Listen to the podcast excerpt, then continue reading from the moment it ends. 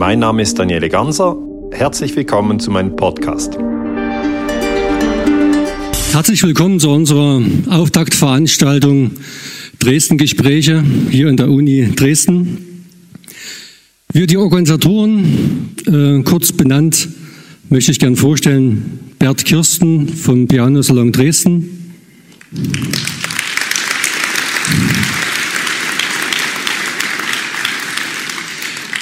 Michael Scholz, wo sitzt er?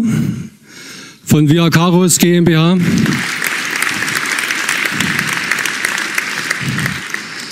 Und meine Wenigkeit Dirk Kohl vom Weltbuchverlag. Danke.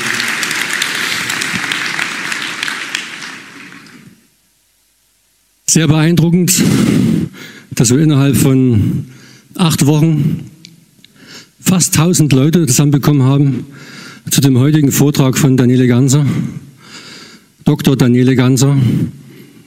Lassen Sie mich Ihnen ganz kurz vorstellen, Daniele Ganser wurde 1972 in Lugano geboren, ist Schweizer Historiker, Energie- und Friedensforscher. Er studierte ab 1992 Geschichte, internationale Beziehungen, Philosophie und Englisch an den Universitäten in Basel und Amsterdam sowie an der London School of Economics and Political Science. 2001 bis 2003 war er beim Think Tank Avenir Suisse in Zürich. War das korrekt? Ah. Äh, von 2000 äh, für Wirtschaftspolitik und Zeitgeschichte zuständig. Von 2003 bis 2006 forschte er am Sender for äh, Security, Security Studies CSS in der ETH in Zürich zu den Themen Sicherheitspolitik, Globalisierung, verdeckte Kriegsführung und Menschenrechte. Es geht noch ein wenig weiter, Daniela, sorry. Seit 2006 unterrichtete er an den Universitäten in Basel, Zürich und in Luzern im Bereich Zeitgeschichte und am, äh, am Institut für Soziologie Konfliktanalysen. Er ist Dozent an der Universität St. Gallen und unterrichtet dort zusammen mit Professor Rolf Wüstenhagen den Kurs Geschichte und Zukunft von Energiesystemen. Seit 2011 leitet er, das, äh, leitet er als Direktor das Swiss Institute for Peace and Energy Research, kurz genannt CYPER, in Basel, welches zu den Themen internationale Zeitgeschichte seit 1945, verdeckte Kriegsführung und Geostrategie, Geheimdienste und Spezialeinheiten, Peak Oil and Research Kriege, Globalisierung und äh, Wirtschaftspolitik, Friedensforschung und Menschen, äh, Menschenrechte. Im April 2016 erhielt er in Bonn vom Verein für Hochbegabte den deutschen IQ-Preis 2015 in der Kategorie Intelligente Vermittlung von Wissen, weil er durch seine kritische und teils kontroversen Veröffentlichungen die breite Öffentlichkeit dazu anregt, die Welt um sich herum zu hinterfragen. Ganz wichtig. Er hat verschiedene Bücher verfasst, unter anderem NATO-Geheimarmeen in Europa, was in zehn Sprachen übersetzt wurde. Ähm, Europa im Erdölrausch und jetzt im Oktober ganz frisch erschienen. Ich habe es selber in Frankfurt besucht bei dem, äh, Fran äh, bei dem französischen Verlag, bei dem Schweizer Verlag. Ähm, sein neues Buch, ähm, wo habe ich den? Illegale Kriege. Ich habe es ständig vor mir.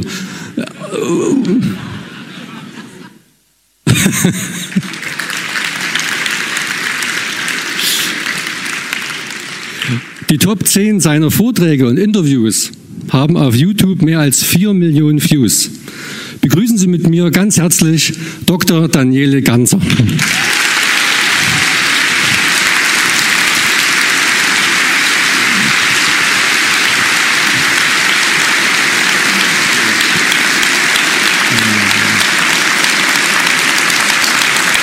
Zwei, drei. Ja, dann äh, möchte ich mich ganz herzlich bedanken für diesen überaus liebenswürdigen Empfang, den ich hier in Dresden erfahren darf. Ich bin das erste Mal in Sachsen. Ich habe mich richtig gefreut, weil ich war noch nie hier. Äh, und als der Kohl gefragt hat, kommst du mal, äh, habe ich gesagt, ja, äh, muss irgendwie möglich sein. Ich habe einfach viel zu tun. Ich musste erst noch das Buch fertig schreiben. Habe ich dann gemacht.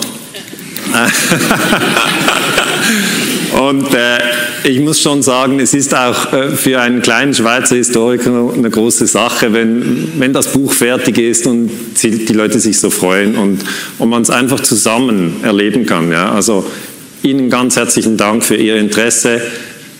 Es rührt mich sehr. Es ist wirklich schön.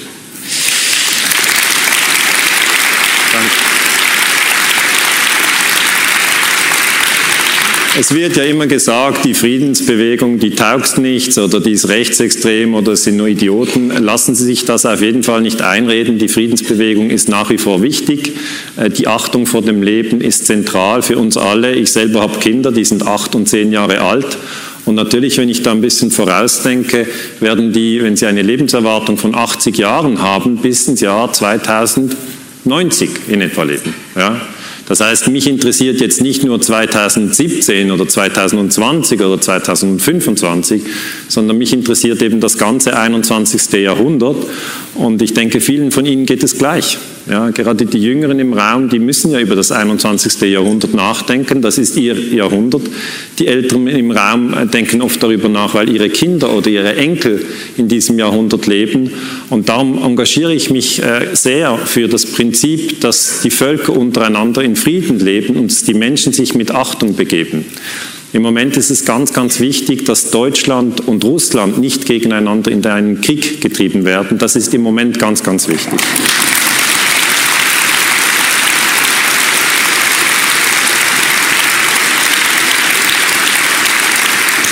Und als ich das Buch ähm, publiziert habe, jetzt vor einer, ja, wie lange ist es her? Ja, ein Monat, habe ich eben diesen Titel gewählt, illegale Kriege. Und die Leute haben sofort gefragt, ja, gibt es denn auch legale Kriege? Ja. Äh, äh, viele Journalisten haben das gefragt und ich habe gesagt, eigentlich gibt es nur zwei Formen der legalen Kriege. Die meisten Kriege sind illegal, Außer wenn man angegriffen wird, darf man sich verteidigen. Das ist ein legaler Krieg. Oder wenn der UNO-Sicherheitsrat ein Mandat gibt, dann ist es auch ein legaler Krieg. Aber sehr viel von dem, was Sie gesehen haben in den letzten Jahren, den letzten Jahrzehnten, sind illegale Kriege. Es ist auch nicht so, dass die Menschen das nicht begreifen. Der typische Fall für den illegalen Krieg ist 2003 der Angriff von George Bush und Tony Blair auf den Irak. Damals haben sowohl die Amerikaner wie auch die Briten kein Mandat des UNO-Sicherheitsrates gehabt.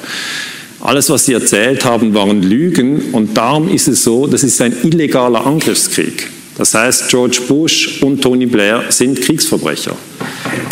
Sie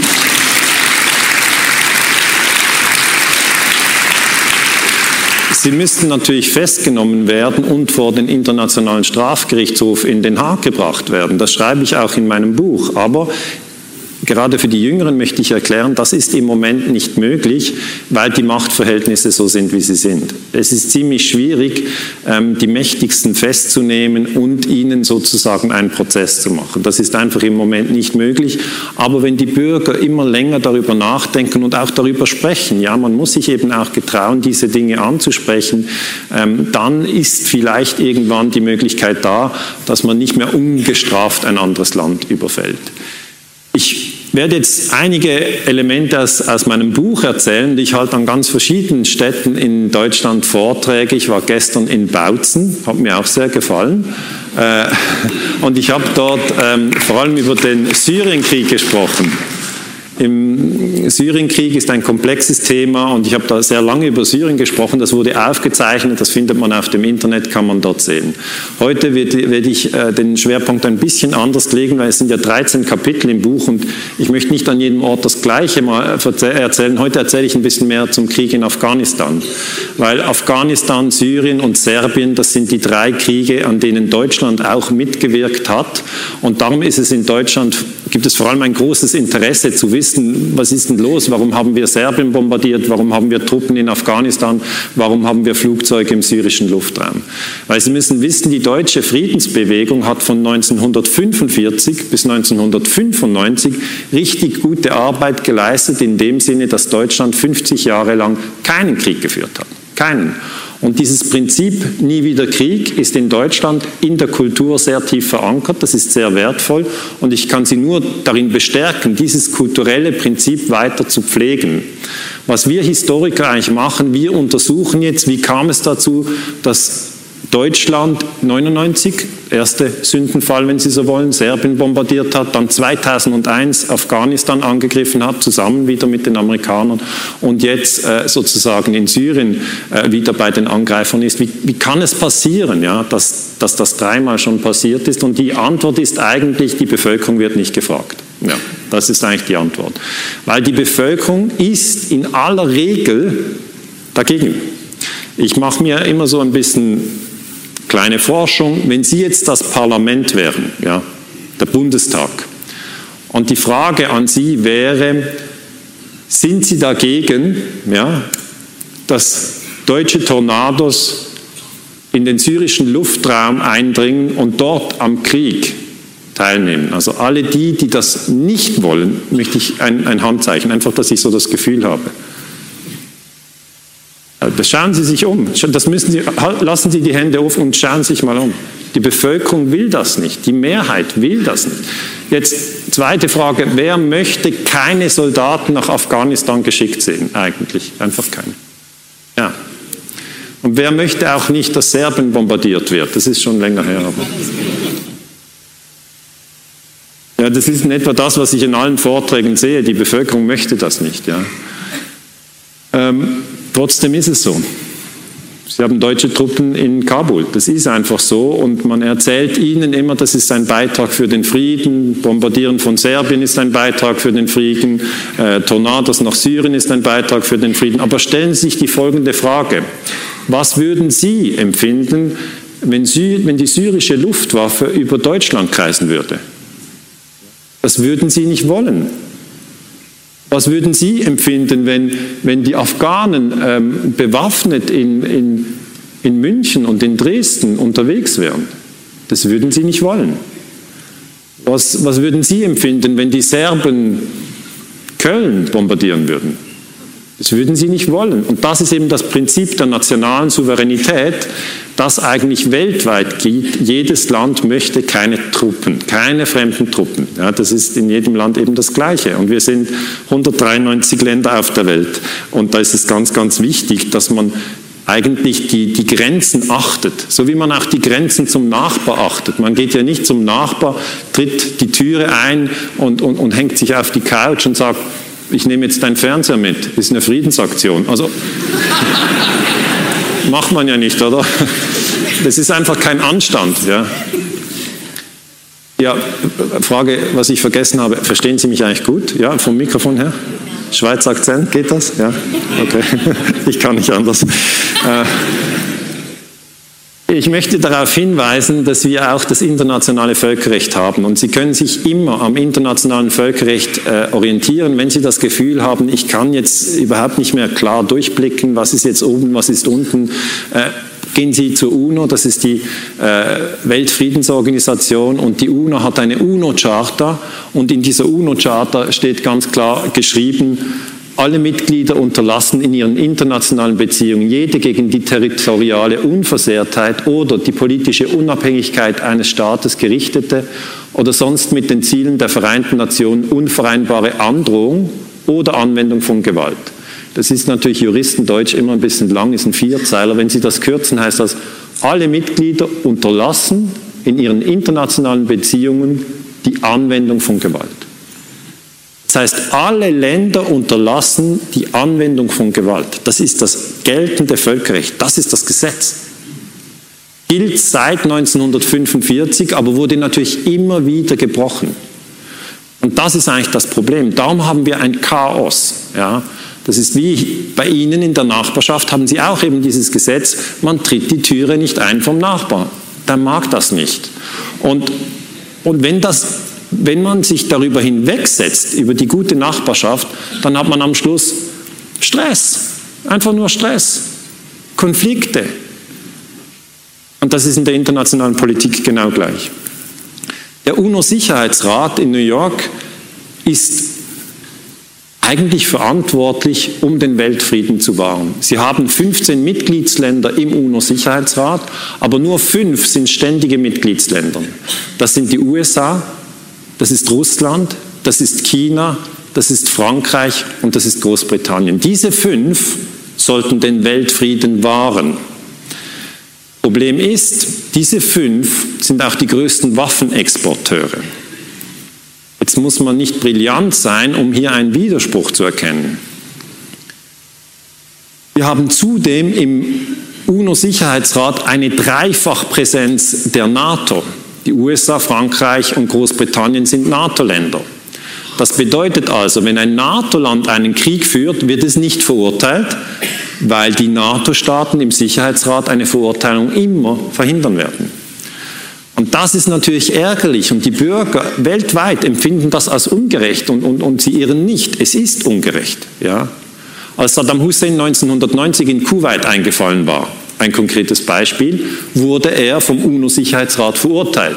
In New York sind die Länder, haben sich zusammengesetzt und gesagt, ja, das ist ja ein, ein Bruch der UNO-Charta, der geht einfach über die Grenze und überfällt Kuwait, geht doch gar nicht. Dann haben sie ihn verurteilt und zu Recht, Saddam Hussein ist ein Kriegsverbrecher. Aber als Frankreich und Großbritannien zusammen mit Israel Ägypten überfallen haben, 1956 während der äh, Suez-Krise, wollte der Sicherheitsrat diese auch verurteilen, aber da haben die Franzosen und die Engländer ihr Veto eingelegt. So ist es leider. Das heißt, man kann sich mit einem eigenen Veto schützen, wenn man einen ständigen Sitz im Sicherheitsrat hat. Und das bedeutet eigentlich, und das äh, sieht man in meinem Buch sehr genau, illegale Kriege, dass die NATO-Länder immer wieder illegale Kriege führen, aber nicht verurteilt werden. Und das ist eigentlich so nicht in Ordnung. Ganz wichtig natürlich, dass man die NATO und die UNO nicht durcheinander bringt. Die UNO ist die Weltfriedensorganisation, die NATO ist das größte Verteidigungsbündnis. Verteidigungsbündnis nennt sich die NATO selber, aber wenn man die Fakten anschaut, muss man eher von einem Angriffsbündnis sprechen. Es sind jetzt 28 Länder in der NATO drin, die UNO wie gesagt 193 Länder, also Sie können sagen, grob alle Länder der Welt sind in der UNO, aber in der NATO haben Sie natürlich die USA, dann Kanada, ähm, Deutschland, Frankreich, Spanien, Portugal, Großbritannien, Norwegen, Polen, äh, Türkei, Griechenland, Italien, Estland, Lettland, Litauen etc. Das sind die 28 NATO-Länder. Die Schweiz ist nicht in der NATO. Ja. Und Österreich ist auch nicht in der NATO. Diese zwei Länder sind aber leider in der Partnership for Peace. Das ist so viel wie der Kindergarten der NATO. Ähm, und das Interessante ist, die meisten Schweizer wissen es gar nicht, dass wir in der Partnership for Peace sind, aber ich rege jetzt in der Schweiz äh, eben auch dazu an, dass wir mal darüber nachdenken, weil es dünkt mich, es ist keine Partnership for Peace, es ist eher eine Partnership for War. Und ich denke, wir sollten in den nächsten zehn Jahren in der Schweiz eine Abstimmung haben äh, zu diesem Thema und dann aus dieser Partnership for Peace austreten. Das ist meine Überzeugung. Ich denke ehrlich gesagt auch, dass Deutschland aus der NATO austreten sollte, was nicht ganz einfach ist.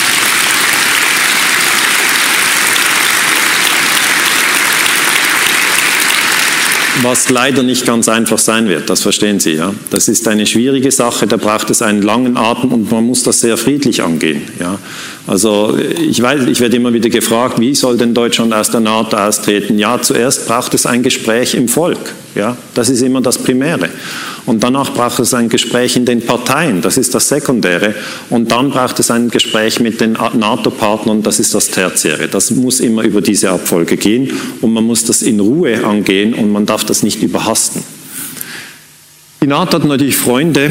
Ähm, äh, der, amerikanische Präsident Nixon hat mal gesagt, die einzige internationale Organisation, die jemals funktioniert hat, ist die NATO. Und zwar deshalb, weil es eine militärische Allianz ist und wir die Führung innehaben es ist, das ist einfach Klartext. Es ist tatsächlich so, dass diese 28 NATO-Länder nicht alle in etwa die gleiche Macht haben, sondern natürlich führen die Amerikaner die NATO an. Das ist eindeutig so.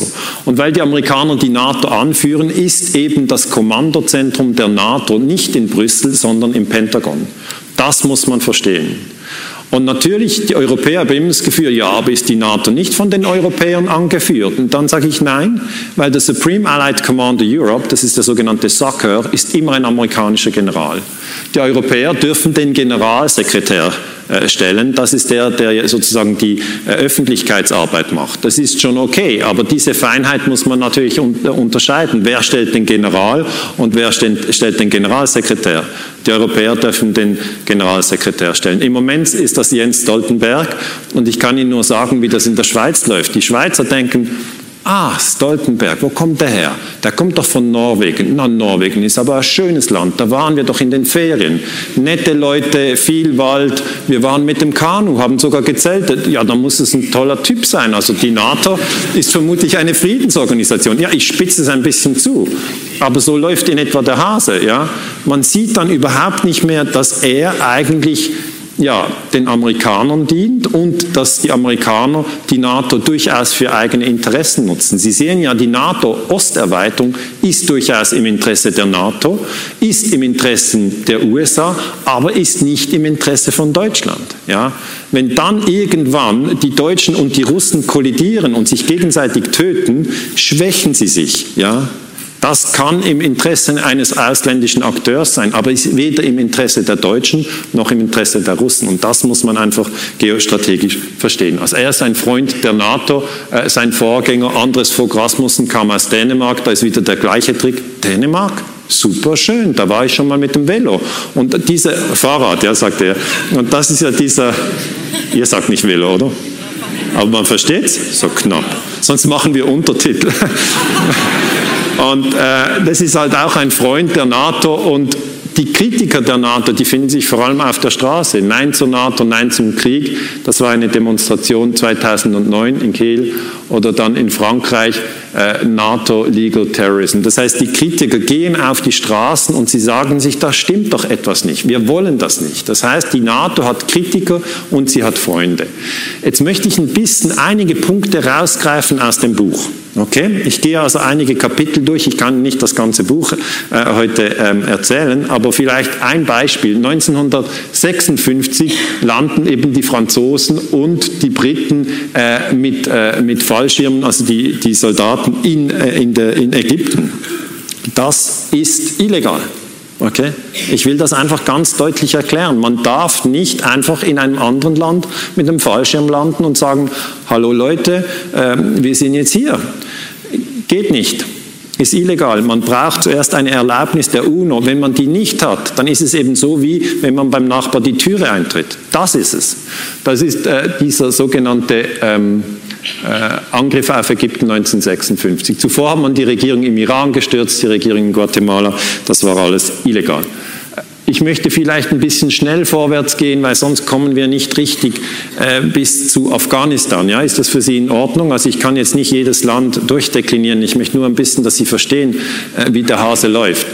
1959 äh, kam ja Fidel Castro in Kuba an die Macht und die Amerikaner haben sofort beschlossen, sie wollen ihn stürzen. Jetzt ist das Problem, das dürfen sie nicht. Okay? Die Amerikaner dürfen Fidel Castro nicht stürzen, egal ob sie jetzt ihn mögen oder nicht. Trotzdem hat man es versucht. Wie hat man das gemacht? Man hat Exilkubaner in Florida gesammelt und trainiert und die als geheime Einheit sozusagen während der Schweinebuchtinvasion im April 61 nach Kuba geschickt, um Fidel zu stürzen, was nicht gelungen ist. Das sind diese Exilkubaner, die die CIA trainiert und gesammelt hat. Und da muss ich Ihnen erklären, auch mit Verweis auf den Syrienkrieg, es ist verboten, es ist verboten, Banden zu trainieren und in fremde Länder zu schicken. Es ist sehr verboten. Das macht man jetzt mit Syrien. Ne? Das sind Banden, die man dann als moderate Rebellen bezeichnet. Super clever der Trick. Ähm, aber diese moderaten Rebellen, das sind, das sind die, die auch die Kopfabschneider dann sind. Die wollen sie auch nicht bei sich im Wohnzimmer. Also man muss sich immer fragen, was läuft eigentlich? Und das, was läuft, sind verdeckte Kriege. Das sind verdeckte Kriege.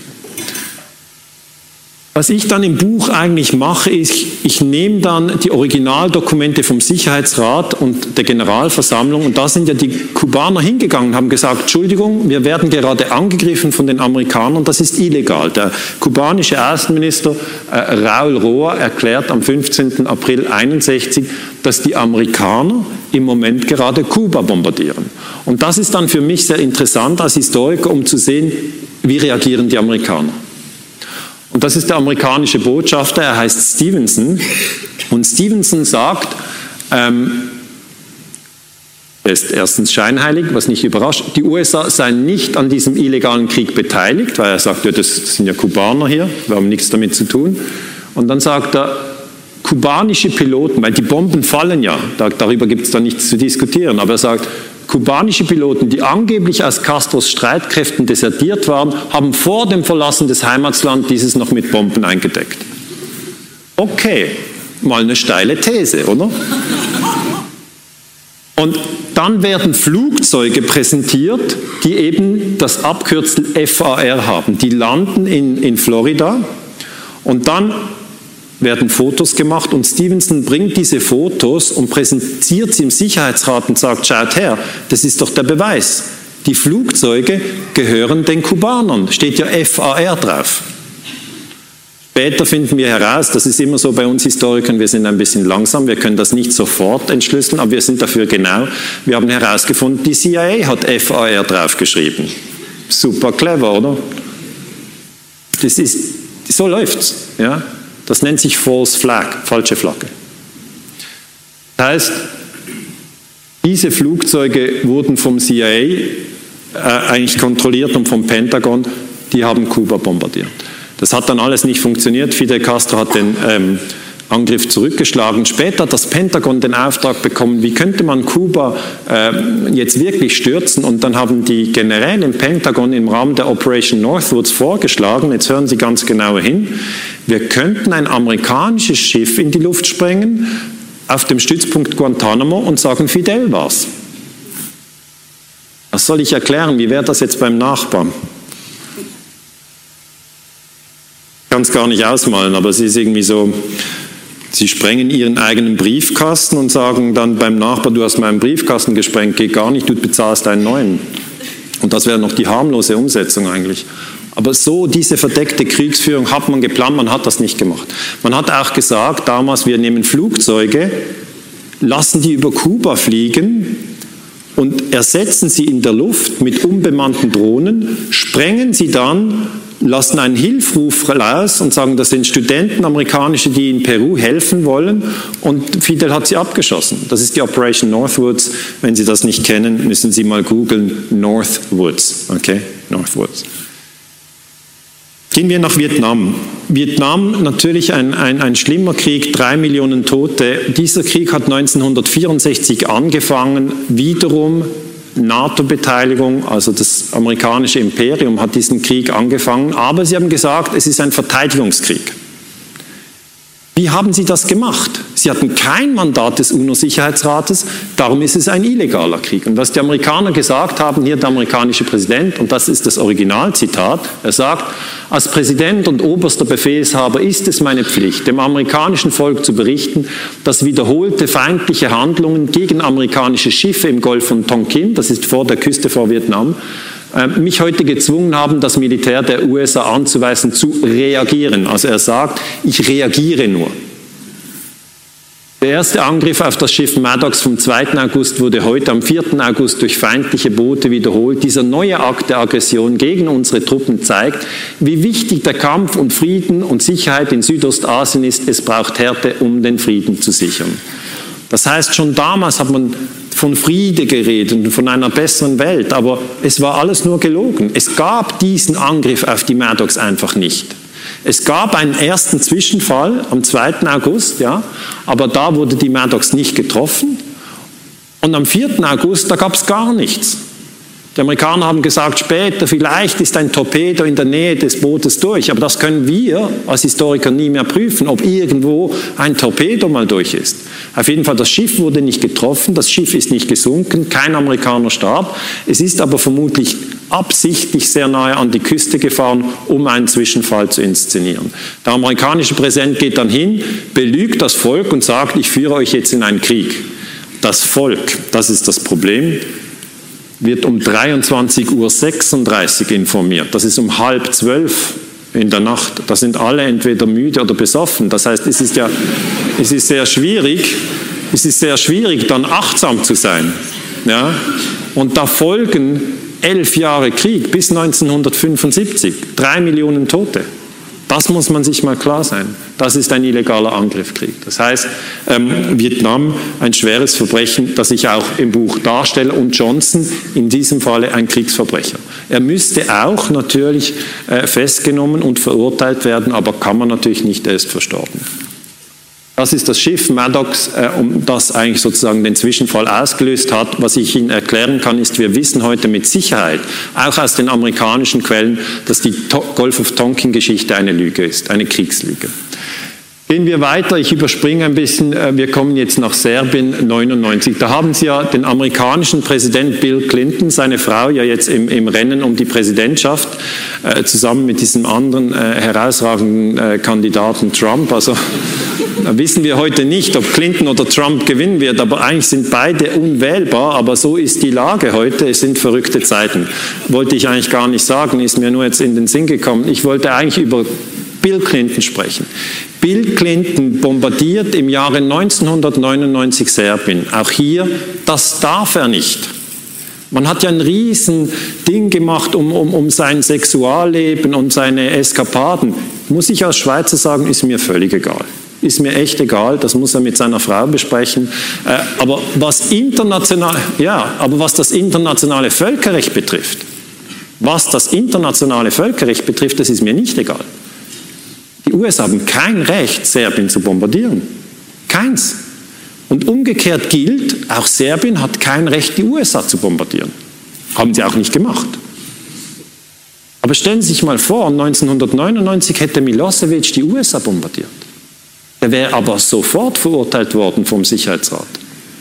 Die UNO hätte gesagt, das Gewaltverbot sagt, ein Land darf das andere Land nicht bombardieren. Und das wäre sogar genau richtig gewesen. Aber das andere ist ja passiert. Die Amerikaner haben Serbien bombardiert und im Buch schildere ich auch, wie eine amerikanische PR-Agentur die Dämonisierung der Serben ganz intensiv betrieben hat, schon im Bosnienkrieg und dann wieder im Kosovo-Krieg. Das war die Werbeagentur Ruder Finn. Und der Chef von Ruder Finn sagt, Zitat, als die Bomben auf Serbien fielen, haben wir eine Flasche Champagner geöffnet. Das müssen Sie einfach verstehen. Die Dinge laufen auf einem sehr professionellen Niveau. Die Lügen werden sehr professionell verarbeitet. Äh, und er sagt dann auch noch so beiläufig, die Amerikaner, die haben überhaupt nichts begriffen. Schon in den 90er Jahren haben sich die gefragt, in welchem afrikanischen Land denn Bosnien liegt. Und das ist, oder das ist das Level von Ignoranz, das man natürlich ausnützt. Das Traurige ist, dass Deutschland damals in den Krieg gezogen ist. Bundeskanzler Schröder von der SPD hat an dieser Bombardierung von Serbien mitgewirkt und auch ähm, äh, Joschka Fischer von den Grünen. Und das war für viele Leute überraschend, weil die haben gedacht, die Grünen ziehen nicht in den Krieg. Das können sie jetzt aber auch vergessen. Ja, das macht für die Leute in Deutschland sehr schwierig. Sie wissen gar nicht mehr, wen soll ich wählen? Wer zieht nicht in den Krieg? Ich weiß es auch nicht. Ich weiß es wirklich nicht. Ich habe Quellen hier in Deutschland, die mir gesagt haben, die Wahl von Schröder wurde unterstützt durch ein sehr gutes, cleveres Wahlkampfmanagement-Team aus den USA von Bill Clinton und nachdem Schröder an die Macht gekommen war, hat er sozusagen noch eine Verpflichtung äh, gegenüber Clinton offen. Das heißt, hier laufen Geschäfte, die man genauer untersuchen muss. Ja? Das ist etwas, wo die historische Forschung noch dran ist. Die Fragestellung lautet hier, hat, Bill Clinton äh, Gerhard Schröder bei der Wahl geholfen? Also nicht die Wahl manipuliert, das meine ich nicht, sondern einfach den Wahlkampf nach professionellem amerikanischem ähm, das ist kein Widerspruch, äh, Muster ähm, durchgezogen. Und Schröder sagt, er sagt das 2014, als über die Krim gesprochen wird, er sagt, weil ich es nämlich selbst gemacht habe. Ich habe gegen das Völkerrecht verstoßen, was er sagt. Als es um die Frage ging, wie entwickelt sich in der, in der, das in der Republik Jugoslawien im, im Kosovo-Krieg, da habe ich, äh, haben wir unsere Flugzeuge, unsere Tornados nach Serbien geschickt und wir haben zusammen mit der NATO einen souveränen Staat gebombt, ohne dass es einen Sicherheitsratbeschluss gegeben hätte. Was ich Schröder hoch anrechne, ist, dass er es zumindest zugibt. Ja?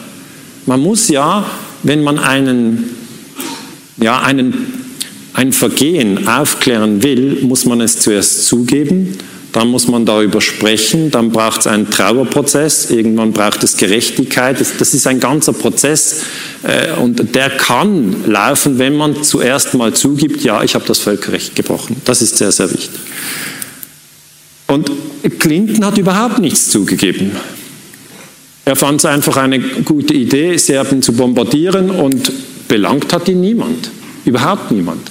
Aber gemäß dem internationalen Völkerrecht ist auch Clinton ein Kriegsverbrecher, weil er darf nicht einfach Serbien bombardieren. George Bush, was soll ich sagen? Ähm, er hat, nachdem er 2001 an die Macht kam, gesagt, wir müssen Afghanistan angreifen. Nach Serbien ist es passiert, dass Deutschland Truppen nach Afghanistan geschickt hat. Das sind jetzt die britischen Truppen, die in, in, in, Afghanistan landen. Und natürlich ist die Frage, wie kamen denn die deutschen Truppen nach Afghanistan? Und dem bin ich im Buch auch nachgegangen, weil das ist eine wichtige Frage, welche ja die Bevölkerung in Deutschland beschäftigt. Warum sind wir überhaupt am Hindukusch? Wie ging das? Wann wurden die Weichen gestellt? Und, und überhaupt, wollen die Afghanen uns dort? Ja, das sind relevante Fragen. Die Antwort liegt Terror. Am 11. September 2001 gab es diesen großen Terroranschlag. Da können sich alle erinnern, hier im Raum nehme ich mal an. Es ist zwar schon 15 Jahre her, aber nach diesem Terroranschlag war die Stimmung so, Afghanistan ist zuständig für diesen Terroranschlag. Osama bin Laden ist in Afghanistan. Darum führen wir den Afghanistan-Krieg. Das war die Argumentation. Aber man hat das überhaupt nicht geprüft, ob das die Wahrheit ist. Ja? Der Anschlag war am 11. September und der Afghanistan-Krieg begann am 7. Oktober. Das sind drei Wochen zwischen Terror und Krieg. In diesen drei Wochen hat überhaupt niemand irgendetwas Vernünftiges geprüft. Wir Historiker sind jetzt seit 15 Jahren an diesen Anschlägen und, und, und haben immer noch nicht den Durchblick, was genau passiert ist. Was wir bis jetzt sicher wissen, ist, dass wir unvollständig informiert, informiert wurden. Das ist ganz sicher. Äh, und ich kann Ihnen kurz erklären, was im Moment der Streitpunkt ist. Zuerst ist ein Flugzeug in den Nordturm, dann ein Flugzeug in den Südturm. Das heißt Flugzeug, Flugzeug, Turm, Turm. Das ist für die meisten Menschen der Terroranschlag vom 11. September. Im Hintergrund haben sie aber ein drittes Gebäude, das heißt World Trade Center 7. Das ist auch zusammengestürzt, aber in dieses Gebäude ist überhaupt kein Flugzeug reingeflogen. Das heißt, wir Historiker haben die Kniffelaufgabe, drei Türme, zwei Flugzeuge. Das ist knifflig, weil die offizielle Geschichte ja lautet, die Türme sind zusammengestürzt wegen den Flugzeugen. Sage ich immer ja, zwei Flugzeuge, drei Türme, wie soll denn das gehen? Es ist ja nicht wie beim Kegeln, wo ein Flugzeug. Ja, denken Sie mit, ja. Es ist, es ist nicht ein Flugzeug durch zwei Türme und dann sind die zusammengefallen. Dritte Gebäude ist am 11. September 2001 zusammengestürzt und hat den Einsatz der Bundeswehr in Afghanistan ausgelöst. Basiswissen 11. September. Ich nehme mal an, Sie sind sehr gut informiert. Aber wer hier im Raum wusste nicht, dass es drei Gebäude sind, die zusammengestürzt sind? Kurzes Handzeichen. Wer wusste es nicht? Wer wusste es? Okay. Vielleicht haben Sie es im Spiegel gelesen, ich weiß es nicht.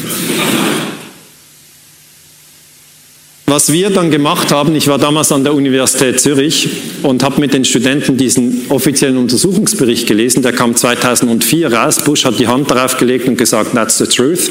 Klammer auf, hat uns sofort skeptisch gemacht, Klammer zu. Und Und dann war halt die Frage, wie wird denn dieser Einsturz vom dritten Gebäude erklärt, wo ja kein Flieger rein ist? Und ich kann Ihnen sagen, das wird ganz elegant gelöst. Im offiziellen Untersuchungsbericht zu den größten Terroranschlägen der Geschichte wird zwar WTC 7 erwähnt, aber nicht, dass es eingestürzt ist. Nochmal. Wir leben jetzt im sogenannten Zeitalter des Krieges gegen den Terrorismus. Hat 2001 angefangen. Der Kalte Krieg ist vorbei. Die Mauer ist gefallen. Das ist alles History. Jetzt sind wir im Zeitalter des Krieges gegen den Terror. Auch Angela Merkel sagt, Syrien-Einsatz, Terrorbekämpfung. Alles ist Terrorbekämpfung. Ihre Bürgerrechte werden unter dem Namen der Terrorbekämpfung abgebaut. Patriot Act, Überwachungsstaat, alles. Aber die Sache ist die, dass dieses Zeitalter des Terrors 2001 angefangen hat. Darum möchte ich alle wirklich dringend darauf hinweisen, sind Sie achtsam. Schauen Sie hin, was ist da passiert? Und im offiziellen Untersuchungsbericht wird das Gebäude WTC 7 zwar erwähnt, aber eben nicht, dass es eingestürzt ist. Und das geht nicht. Da kann man jetzt nicht sagen, ja, war ein harter Tag, drei oder zwei Gebäude. Sondern das sind ganz, ganz grobe, ganz grobe Versäumnisse. Und als ich die NZZ, das ist eine, unsere führende Schweizer Zeitung, gelesen habe, als der 9-11 Commission Report rauskam, habe ich die Zeitung gelesen, die NZZ in der Schweiz hat geschrieben, das sei ein ausgezeichneter Bericht. Journalisten haben nicht mal verstanden, dass hier ein Gebäude nicht erwähnt wird. Ja. Dann habe ich natürlich ein bisschen geschaut, was wurde damals in den USA, äh, in, in, in, in, den USA diskutiert, was wurde in Deutschland diskutiert. Und ähm, Norman Pech, ein, ein guter Mann, der sich immer wieder für den Frieden engagiert hat, gesagt, das Völkerrecht wurde brutal auf die Seite gedrängt nach diesen Terroranschlägen um gegen Afghanistan einen Verteidigungsfall zu begründen, muss nachgewiesen werden, dass es hinter diesen Anschlägen steckt. Doch dies sei bisher nicht gelungen, sagt er im Oktober 2001. Da ist der Afghanistan-Krieg gerade drei Tage alt. Das heißt, Sie haben hier in Deutschland kluge Menschen, mutige Menschen, die verstehen, dass man das Völkerrecht nicht einfach brechen darf. Die auch verstehen, dass man nicht einfach sagen darf, ja, das Land steckt dahinter, beweisen kann ich es nicht, aber so ist es halt. Das dürfen sie nicht. Sie müssen einen Beweis vorlegen. Dieser Beweis wurde nicht erbracht. Und was ich dann gemacht habe in der Schweiz, ich habe mit Baustatikern gesprochen und habe 2006 meinen ersten Artikel äh, zu 9-11 publiziert. Da, wusste ich noch nicht, dass das ähm, einige Probleme äh, geben wird, aber ich war sozusagen einfach, ich bin schon zehn Jahre in dieser Forschung und Jörg Schneider ist ein emeritierter Professor für Baustatik. Das heißt, er weiß, wie Gebäude funktionieren. Ich bin ja nur Historiker. Ich habe noch nie ein, ein, ein Beton-Stahl-Gebäude äh, gebaut. Und er sagt, nach meiner Meinung nach ist das Gebäude WTC 7 mit großer Wahrscheinlichkeit fachgerecht gesprengt worden. Und habe ich gesagt, aber Sprengung haben wir nicht. Offiziell. Dann hat er gesagt, ja, Sie müssen die Ecken anschauen. Ich gehe kurz zurück. Diese Ecken hier, diese drei Ecken, er sagt, das geht symmetrisch. Das ist eigentlich, dies, um diese Sekunden wird gestritten. Also ich, ich, ich mache jetzt hin und her. Das Gebäude es, es, ging nicht hin und her. Ich, ich, ich möchte Sie auf etwas aufmerksam machen. Darum zeige ich es. So. Die andere Möglichkeit ist, dass das Gebäude wegen Feuer eingestürzt ist. Es ist entweder Feuer oder Sprengung. Jetzt Achtung, ich gebe den Ball an Sie zurück. Sie müssen selber nachdenken. Ist es Feuer oder Sprengung? Ich kann das nicht für Sie auflösen. Da hängt der ganze Krieg gegen den Terror dran. Das Gebäude ist auf jeden Fall zusammengestürzt. Ja, ganz sicher, das ist keine Frage. Es wurde nicht von einem Flugzeug getroffen und Sie haben zwei Ursachen, die möglich sind, Feuer oder Sprengung. Ich sage, besprechen Sie es doch mit den klügsten drei Menschen, die Sie kennen. Gehen Sie zu den klügsten. Fragen Sie, du, was denkst du? BTC 7, Feuer oder Sprengung? Wenn der andere sagt, BTC 7 kenne ich nicht, dann sind das nicht die drei klügsten, dann müssen Sie, dann müssen Sie weitersuchen. Ich kenne ja Ihre Freunde nicht, ich will Ihnen nicht zu nahe treten. Ähm, was wir jetzt machen, historisch gesehen, beim so wichtigen Ereignis nehmen wir sogar die Häuserbaupläne. Machen wir sonst nicht. Äh? Aber jetzt kommen die Pläne von den Häusern zu den Historikern und da wird einfach mal der Querschnitt genommen und hier an der Technischen Universität in Dresden ist es der richtige Ort, um solche Dinge zu besprechen. Wir haben natürlich ein Gebäude mit senkrechten Stahlsäulen und es sind 81. Es sind 81 starke Stahlsäulen. Und die Amerikaner haben 2008 einen zweiten Bericht veröffentlicht, und zwar ist das das National Institute for Standards and Technology, NIST. Kann man jetzt ver ver vergleichen mit dem TÜV vielleicht oder so einfach eine, eine, eine Anstalt, wo man davon ausgeht, die machen saubere Arbeit, oder? Das denkt man, ist das so beim TÜV? Ich, meistens. Und jetzt, dieses NIST hat dann gesagt in diesem Bericht 2008, das Gebäude WTC 7 ist wegen Feuer zusammengestürzt. 2008 war gerade das Ende der Amtszeit von George Bush und gerade bevor er gegangen ist, kam noch dieser Bericht. Die meisten Leute haben sich natürlich nicht mehr mit den Themen beschäftigt, aber für uns ist das ganz zentral. Und als ich den Baustatikern das gesagt habe, gesagt, schaut her, das NIST sagt, Säule 79 wurde durch Bürobrände destabilisiert und darum ist das ganze Gebäude im freien Fall zusammengestürzt. Das ist die Geschichte. So steht es auf Wikipedia. Hm? Dann haben die Baustatiker gesagt, Entschuldigung, damit das symmetrisch runtergeht, die Symmetrie bedarf der Sprengung aller Säulen in der gleichen Sekunde. Sonst haben wir die Symmetrie nicht. Mhm. Das ist die Diskussion. Ich sage, da müssten die Experten wirklich sich mit diesem Thema auseinandersetzen. Wir können nicht sagen, ja, jetzt, das ist jetzt wieder kleinlich von diesem Schweizer Historiker. Was kümmert er sich jetzt noch um diese Details? Das hat den Einsatz der Bundeswehr in Afghanistan ausgelöst. Das war's. Die Terroranschläge sind in erster Linie ein Schockereignis. Und mit Schock kann man die Leute steuern. Das ist einfach so. Das ist ein, ein alter Trick. Äh, wie bekommt man die Schafherde über die Klippe? Man macht einen lang, lauten Knall. So läuft das. Und ich habe natürlich dann untersucht, wie lief die Debatte in Deutschland. Und zuerst habe ich gesehen, die Amerikaner haben gesagt, es war Osama bin Laden, es waren 19 Muslime, einer, Mohammed Atta, hat übrigens in Hamburg studiert. Habt ihr noch Glück gehabt, dass die Amerikaner nicht gesagt haben, da müssen wir gleich Hamburg bombardieren? Ja, weil die Logik ist ja eh ziemlich abgefahren. Ja? Haben Sie das gesehen? Als Frankreich gesagt hat, wir müssen in Syrien intervenieren, gab es zuvor einen Terroranschlag, an dem Belgier beteiligt sind. Okay, die Belgier haben Glück gehabt, dass die Franzosen nicht gesagt haben, dann bombardieren wir Belgien. Also was in diesem Krieg gegen den Terror passiert, ist sehr wie soll ich sagen, erstaunlich. Ja, sehr erstaunlich. Und Bush hat gesagt, wir müssen nach Afghanistan. Und in Europa hat Schröder gesagt, diese Terroranschläge, das ist jetzt der 12. September am Tag danach, diese Terroranschläge sind eine Kriegserklärung gegen die gesamte zivilisierte Welt.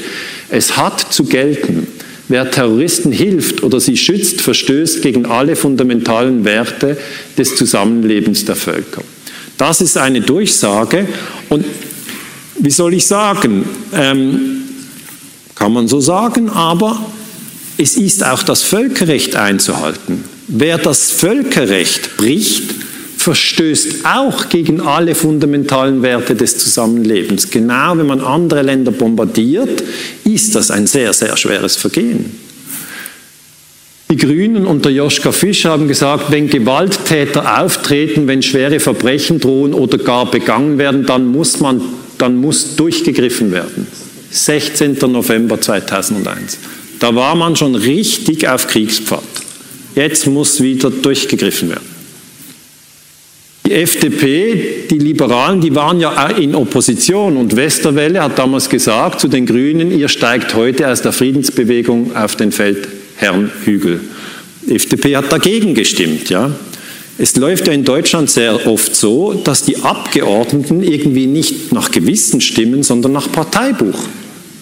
Wenn die also in der Regierung sind, dann stimmen alle, wir sind in der Regierung, ab in den Krieg. Wenn die anderen in der Regierung sind, dann sagen sie, ja nein, die, die sind ja die Gegner, also wir sind gegen den Krieg. Es hängt, das ist ein, ein, ein Mechanismus, den ich äh, erstaunlich finde, wenn ich das mal so sagen darf. Ähm, auch die CDU war in der Opposition und ähm, Merz hat gesagt, dass ein Abgeordneter, eine solche Regierung, ein solcher Bundeskanzler haben Vertrauen nicht verdient. Das heißt, sie haben ein ganz klares Muster, ähm, Grüne und SPD für den Angriff auf Afghanistan und die Opposition, die FDP und die CDU dagegen. Ähm, in der SPD sagt dann zum Beispiel Gerd Weiskirch, die Bundeswehr wird eingesetzt, um in Afghanistan endlich Frieden durchzusetzen kann Ihnen sagen, diese Dinge funktionieren nicht. Sie können nicht in ein anderes Land Soldaten schicken. Wenn die Afghanen sagen würden, jetzt schicken wir Soldaten nach Deutschland, um hier endlich, was soll ich sagen, äh, gute Stimmung zu machen, das geht nicht. Da muss man sich doch verstehen, dass das immer als Besatzung aufgenommen wird. Immer. Und jetzt führt man seit 15 Jahren, seit 15 Jahren führt man Krieg in Afghanistan. Immer. Und äh, die Taliban und was man auch immer für Ziele hatte, die lassen sich nicht vertreiben. Wissen Sie warum? Die wohnen dort. Der Bundestag hat dann am 16. November abgestimmt, immer noch unter diesem Schock der Anschläge. Und es war knapp 336 Ja gegen 326 Nein. Und danach die Bundeswehr in Afghanistan. Das heißt, Deutschland wird immer wieder in den Krieg getrieben und durch wen? Durch die USA. Einmal war es Clinton, der hat sie in den Kosovo-Krieg geführt. Danach war es Bush, der hat sie nach Afghanistan geführt. Es ist traurig. Und die Afghanen, die Afghanen, die können doch überhaupt nichts dafür. Das sind arme Leute. Arme Leute. Einige amerikanische Generäle haben gesagt, unsere Raketen die kosten mehr als eine Million und diese Lehmhütten, der Schrott, wo die Afghanen drin wohnen, die haben ja nicht mal 5000 Dollar wert. Ist das nicht eine Verschwendung von Material? Das sind Originalzitate.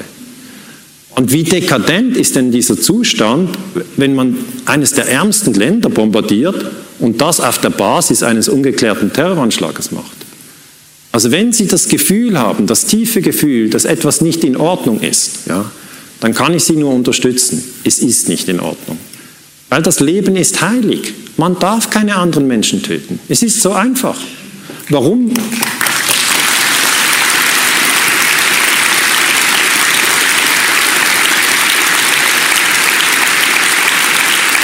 Warum, warum, wollen wir nicht, dass wir getötet werden? Warum wollen wir nicht, dass unsere Kinder getötet werden? Warum wollen wir nicht, dass unsere Eltern getötet werden? Weil das Leben heilig ist. So einfach ist es. Und da braucht es keine Hochschulausbildung dazu, sondern man hat sofort ein klares Gefühl, wenn jemand kommt und das eigene Kind tötet, ist etwas sehr falsch. Und das wird so verdreht dargestellt mit Terrorgeschichten, äh, Terroranschlägen und, und, und dann, das ist die völlige Verwirrung. Wir leben im Zeitalter der Verwirrung, muss ich Ihnen so sagen. Die Deutschen müssen das Töten lernen, berichtet dann der Spiegel 2006. Als ich das gelesen habe, habe ich mir den Spiegel gekauft, was ich selten tue, und habe drin geblättert und habe mich gefragt, was ist denn das? Was ist denn das für eine Aussage? Die Aussage kommt von einem amerikanischen General und der Spiegel setzt das auf die Titelseite. Das ist Kriegshetze. Wenn das den Tatbestand der Kriegssätze nicht erfüllt, dann, dann was, oder? Dann was?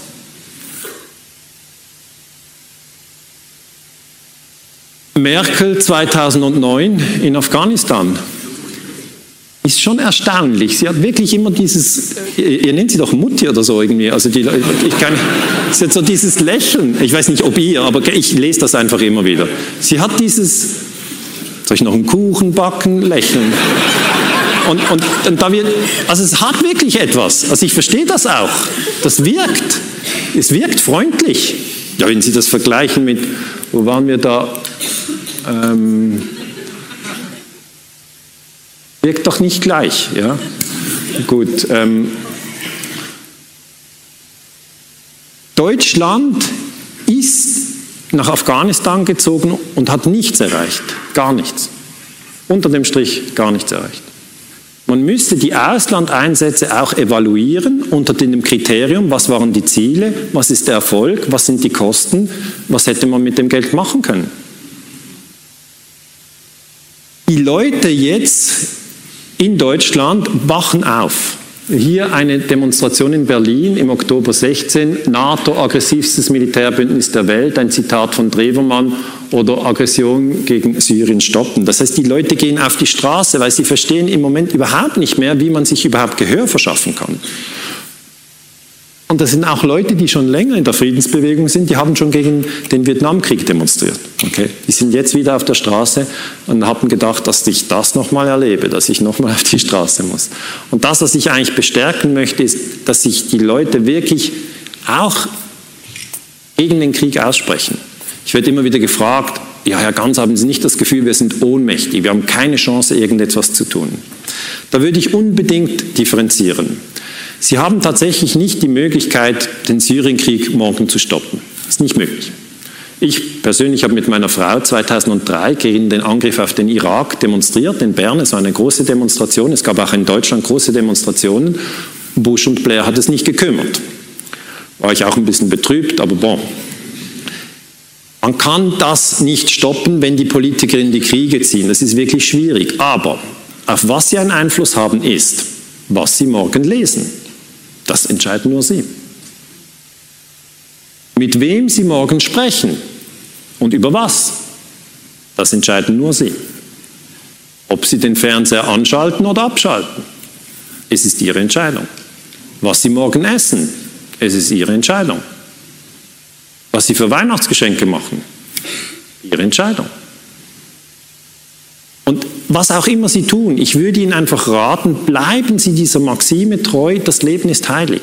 Wenn Sie sich daran halten, finde ich, können sie den Pfad nicht verlieren. Aber wenn sie irgendwie durch Kriegspropaganda verwehrt werden, dann sind sie am Schluss für Kriege, die sie nicht verstehen und sind mit Soldaten in Ländern, die nichts getan haben. Das ist bei den amerikanischen Soldaten so, die sind im Irakkrieg, erschießen dort Iraker und eine Untersuchung hat ergeben, dass die Amerikaner glauben, die dort stationiert sind, dass Saddam Hussein etwas mit 9-11 zu tun hat. Das ist der totale Brainwash. Saddam Hussein hat nichts mit, mit, äh, mit 9-11 zu tun. Kann man sagen, gut, die Soldaten sind schlecht informiert, die haben Saddam Hussein mit Osama Bin Laden verwechselt, das sind ja so fremde Namen. Aber dann sage ich, ja, dann sind sie im falschen Land. Ja, der ist in Afghanistan. Also es ist schon wichtig, dass man sich informiert. Irakkrieg, ganz konkret, war ein Angriffskrieg und er wurde auf der Basis von Lügen geführt. Hier die Lüge war, Saddam hat Massenvernichtungswaffen. Das hat der amerikanische Außenminister Colin Powell gesagt. Es war Lüge. Sie haben das gesehen. Es wird ganz dick aufgetragen und man geht grundsätzlich davon aus, dass die Bevölkerung entweder das nicht begreift oder zu ängstlich ist und sich nicht wehrt. Von diesen zwei Prämissen geht man aus. Dann hat man Saddam gestürzt. Natürlich, Saddam ist ein Kriegsverbrecher, habe ich Ihnen schon gesagt, weil der hat ja 1990 den Kuwait überfallen und 1980 hat er den Iran angegriffen. Nur viele haben vergessen, dass 1979 die CIA ihn überhaupt erst an die Macht gebracht hat, weil man ja wollte, dass der Saddam den Iran angreift, weil man eben den Saddam gegen den Khomeini laufen lassen wollte. Und dann hat man gesagt, die sollen sich doch gegenseitig erschießen, dann kann man Waffen verkaufen an beide Seiten und sie schwächen sich. Das ist die Idee. Und ich denke, das will man mit Deutschland und Russland nochmal machen. Beide gegeneinander laufen lassen, dann schwächt ihr euch. Und darum passt auf, auf die Freundschaft Deutschland-Russland. Gebt dieser Freundschaft Sorge. Es ist wirklich wichtig.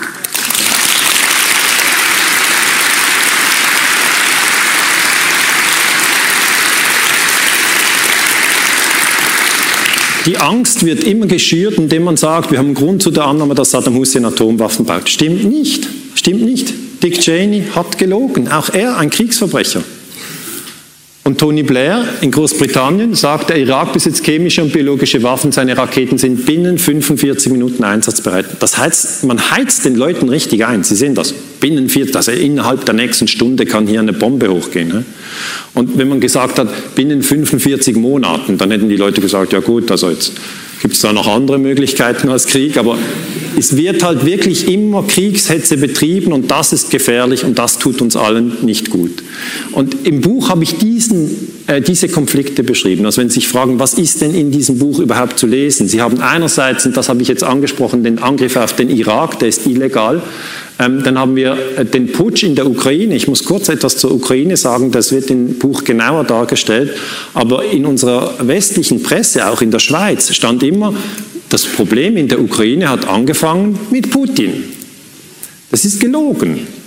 Wir haben zuerst eine NATO-Osterweiterung und danach haben wir am 20. Februar 2014 einen Putsch in Kiew. Da ist Victoria Newland daran beteiligt. Sie ist äh, im äh, amerikanischen Außenministerium und sie hat diese Aussage, entschuldigen Sie meine Sprache, fuck the EU Okay, darum nennen wir den Fuck the EU-Putsch intern. Ist jetzt aber irgendwie schwierig, das zu übersetzen. Es heißt einfach, es ist ein abgehörtes äh, Gespräch zwischen Victoria Newland und dem amerikanischen Botschafter Geoffrey Pyatt. Und da sprechen sie darüber, wer dann nach dem Putsch an die Macht kommen soll. Und dann fragen sie sich nur, sollen wir die EU einbinden? Und sagt sie so locker, nee, fuck the EU. Das heißt so viel wie, die EU berücksichtigen wir nicht. Und, und das muss man auch mal zur Kenntnis nehmen. Und erst danach, das ist im Februar 14 und erst im März 14, sichert sich Putin die Krim, weil er dort seine Schwarzmeerflotte hat. Und darum ist er auch in Syrien aktiv. Er hat dort auch einen, einen, Flottenstützpunkt. Und die Russen lassen sich dort von der NATO nicht alle Flottenstützpunkte abjagen. Wenn sie auf keinen Fall machen. Die Russen sind ja gute Schachspieler. Ja, lassen sich doch nicht den König und die Dame nehmen. Können Sie vergessen. Ah, ich habe jetzt nicht alle Länder erwähnt. Ich wollte noch sagen, ja, der Krieg gegen Nicaragua ist im Buch, da wurden die USA auch verurteilt, weil sie die Contras unterstützt haben. Das war unter Präsident Reagan. Dann der Regierungssturz in Guatemala 54, die Invasion in der Schweinebucht, der Syrienkrieg seit 2011, der Angriff gegen Libyen 2011, Suezkrise, Angriff auf äh, ähm, Ägypten, der Vietnamkrieg, dann auch der Krieg gegen Jemen, der Putsch im Iran und der Krieg in Afghanistan inklusive 9-11. Also Sie haben hier 13 Kriege, wo Sie mal einfach an Fakten Fakten durchdeklinieren können, was läuft eigentlich. Und im Hintergrund, denke ich, gibt es sehr viele Rohstoffkriege. Das wird immer so ein bisschen äh, äh, verdeckt. Man spricht nicht gerne darüber, aber meiner Meinung nach geht es eben nicht um Menschenrechte, sondern um Schürfrechte. Und wenn Sie das ein bisschen genauer anschauen, wird das immer wieder auch zugegeben. Joschka Fisch hat gesagt, die Golfregion bleibt die Tankstelle der Weltwirtschaft. Das ist eine klare Ansage. Ich teile diese Analyse. Wenn Sie die Fakten anschauen, dann sehen Sie hier grüne Säulen, das sind die größten konventionellen Erdölreserven und die sind eben genau hier am Persischen Golf, Saudi-Arabien, Irak, Iran. Und jetzt versuchen Sie in Ihrem Kopf eine Weltkarte der Religionen über diese Erdölfelder zu legen und dann erkennen Sie ganz einfach, der grüne Raum ist der muslimische Raum. Violett dargestellt ist der christliche Raum. Die sind Nordamerika ist christlich, Südamerika ist christlich, Europa ist christlich, südliches Afrika ist christlich, Australien ist christlich. Ähm, Indien ist äh, hinduistisch, China ist atheistisch, Russland ist orthodox christlich und eben dieser grüne Raum ist der muslimische Raum. Und da liegt das Erdöl. Das heißt, ziemlich offensichtlich. Und einfach, um das noch klar zu machen, die Muslime sind nicht dorthin gezogen, als sie gehört haben, dort hat es Erdöl. Also, aber es, es, wird ja wieder der Hass zwischen den Religionen geschürt, ja, zwischen Christen und Muslimen. Und das ist falsch. Es ist falsch. Wir sollten einander in Brüderlichkeit begegnen. Wir sollten doch nicht jemanden umbringen, weil er eine andere Religion hat. Das haben wir schon mal gemacht in der Schweiz, die Katholiken gegen die Protestanten oder in Deutschland auch. Ah, du bist die falsche Religion, Kopf ab. Wow, ah, du weißt zu viel, bis nächste, Scheiterhaufen. Also wir haben eigentlich alles gemacht. Vorwärts, rückwärts. Wir müssen nicht noch eine neue Variante. Und was mich eben überrascht, ist, dass, dass seit 9-11, oder, der Ruf der Muslime so richtig in den Keller ging. Haben Sie auch mitbekommen, oder? Das heißt, jetzt diese ganzen Kriege, die in den muslimischen Ländern laufen, die werden bei uns als Antiterrorkampf verkauft und darum gehen sie so gut durch, weil zuvor hat man die Muslime diskreditiert. Und ich möchte Ihnen jetzt mal etwas erklären aus der psychologischen Kriegsführung. Ich drehe jetzt mal kurz die Rollen um, was in den letzten 15 Jahren passiert ist. Das ist nicht passiert, ich drehe es nur um. Hören Sie sich das an und versuchen Sie zu fühlen, wie die Stimmung wäre. 2003 hat der Irak Großbritannien und die USA angegriffen. Bush wurde erhängt. 2011 hat Libyen Frankreich bombardiert. Sarkozy wurde begraben. 2001 ist Afghanistan in Deutschland einmarschiert. In Berlin patrouillieren Taliban zum Schutz der Bevölkerung. Stopp, das reicht schon. Spüren Sie rein, rein intuitiv, dass man das nicht akzeptiert hätte. Ja? Hätte man nicht akzeptiert. Das Gegenteil ist passiert und bei uns in Europa und auch in Nordamerika ist der Eindruck, ja, die Muslime, das sind aber auch Brandstifter. Ha? Ja, ja, die versuchen ja immer, die machen jetzt immer Stress. Ha? Was wir haben, sind Angriffskriege und danach asymmetrische Kriegsführung. Was ist asymmetrische Kriegsführung? Die Länder werden besetzt, die jungen Männer sprengen sich in die Luft. So ist das. Ich war kürzlich in Paris, da habe ich einen Vortrag gehalten en français, c'était difficile. Und, äh, und dann habe ich den Franzosen gesagt, schaut her, 1940 wurdet ihr doch von Deutschland besetzt. Dann haben sie gesagt, ja. Habe ich gesagt, ja, dann habt ihr die Deutschen doch getötet. Dann haben sie gesagt, ja. Dann habe ich gesagt, was war das? Dann habe ich gesagt, Resistance. Habe ich gesagt, war das ehrenvoll? Haben sie gesagt, sehr ehrenvoll. Habe ich gesagt, war das nicht Terror? Das war völlig der Tabubruch. Ich gesagt, nein, das ist nicht Terror. Dann habe ich gesagt, okay, wenn sich jetzt aber im Irak jemand in die Luft sprengt gegen die Amerikaner oder die Briten, dann ist doch Terror. Haben sie gesagt, ja, das ist Terror. Und dann habe ich gesagt, und in Syrien? Ihr bombardiert ja jetzt Syrien. Wenn es in Syrien etwas gibt, ist immer Terror. Ja klar, Terror. Und ihr seid ja, Franzosen sind ja auch in Afghanistan, Deutschen sind in Afghanistan. Wenn dort die Leute Gewalt einsetzen, klarer Fall vom Terrorismus, oder? Das heißt, jede Form von Resistance wird in den NATO-Ländern unter dem Begriff Terror der Bevölkerung weitergereicht. Das ist analytisch nicht korrekt. Also Nordirland, Sie kennen die IRA, das ist die Irish Republican Army, die sind Katholiken, die wollen nicht, dass die Engländer, das sind Protestanten, in Nordirland sind. Dann gibt es Terror, aber nicht, weil die Katholiken speziell gewalttätig sind, sondern weil sie die Besetzung nicht wollen. Verstehen Sie? Im Hintergrund gibt es Rohstoffkämpfe. Die Amerikaner haben schon Ende des Zweiten Weltkrieges gesagt, hier der amerikanische Präsident Roosevelt sagt zu den Briten, das persische Öl gehört ihnen, das ist der Iran, das Öl im Irak und in Kuwait teilen wir uns und was das saudische Öl betrifft, das gehört uns. Klare Ansage. Es geht um Rohstoffe. Es geht immer um Rohstoffe, um Öl und um Gas. Sarah Wagenknecht, äh, eine der besten Politikerinnen, dünkt mich im Moment, äh, hat gesagt, wer wirklich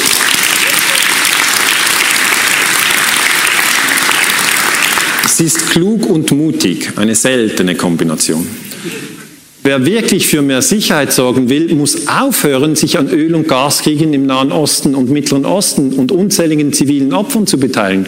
Er muss die logistische Unterstützung der US-Drohnenmorde einstellen, Klammer auf, Rammstein schließen, Klammer zu, und Waffenexporte in Krisengebieten sofort stoppen.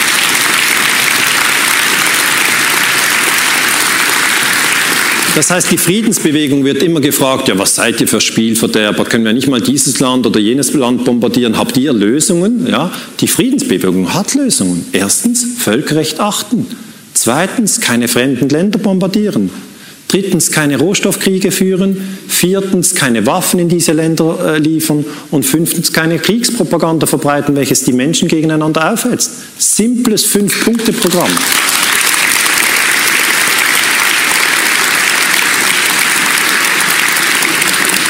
Bush sieht es natürlich anders. Ja. Er sagt, if you're not with us, you're against us. And if you're against us, you're actually uh, an illegal enemy combatant and we will kill you. Okay? Das ist dieser ganz radikale, fundamentalistische Ansatz von, ich töte dich, wenn du nicht mit mir gegenüber einstimmst. Und das ist genau das, was wir unseren Kindern ja nicht lehren. Oder? Ja, gibt eben eine Pluralität der Perspektiven und das gibt man doch den Kindern mit. Hat doch niemand in der Familie gesagt, wenn jemand mal eine andere Meinung hat, wird er umgebracht. Das ist ja eine bescheuerte Position. Wie kann man sich getrauen, so aufzutreten? Oder in der Schule, wird in der Schule so argumentiert? Gibt es Lehrer, die sagen, na, mit diesen drei Jungs habe ich richtig Probleme, die machen so viel Zoff, die müssen wir erhängen. Das ist doch nichts. Das ist doch nichts. Oder können ja auch die Schüler sagen, dieser Lehrer, der ist völlig unfair. Überhaupt die Vorlesungen sind so langweilig, morgen erschießen wir den. Das ist falsch. Ja, ich spitze es nur zu. Was eben in der Familie nicht funktioniert und was in, in der Schule nicht funktioniert, funktioniert eben in der internationalen Politik auch nicht. Da muss man sich eben nicht einreden lassen, wir lösen die Probleme mit Gewalt. Das stimmt nicht. Wir werden die größten Probleme im 21. Jahrhundert nicht mit Gewalt lösen. Eben gerade nicht.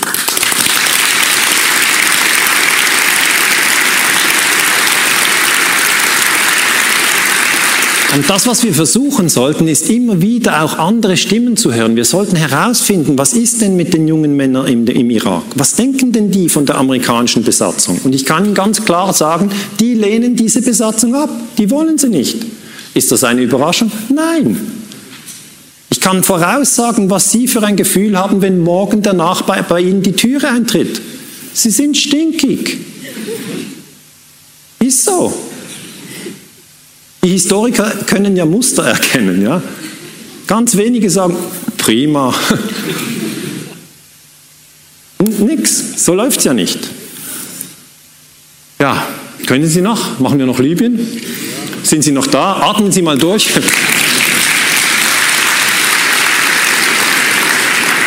Das Thema ist ja anstrengend. Ich weiß, dass es anstrengend ist. Ähm, bei Libyen möchte ich einfach darauf hinweisen, dort gab es eine Resolution des Sicherheitsrates. Wieder im Buch die Details, aber diese Resolution hat gesagt, man darf eine No-Fly-Zone errichten. Das ist eine Luft, eine Flugverbotszone. Das heißt, so wie wenn Sie die Straßen freiräumen, niemand darf fahren, aber das in der Luft.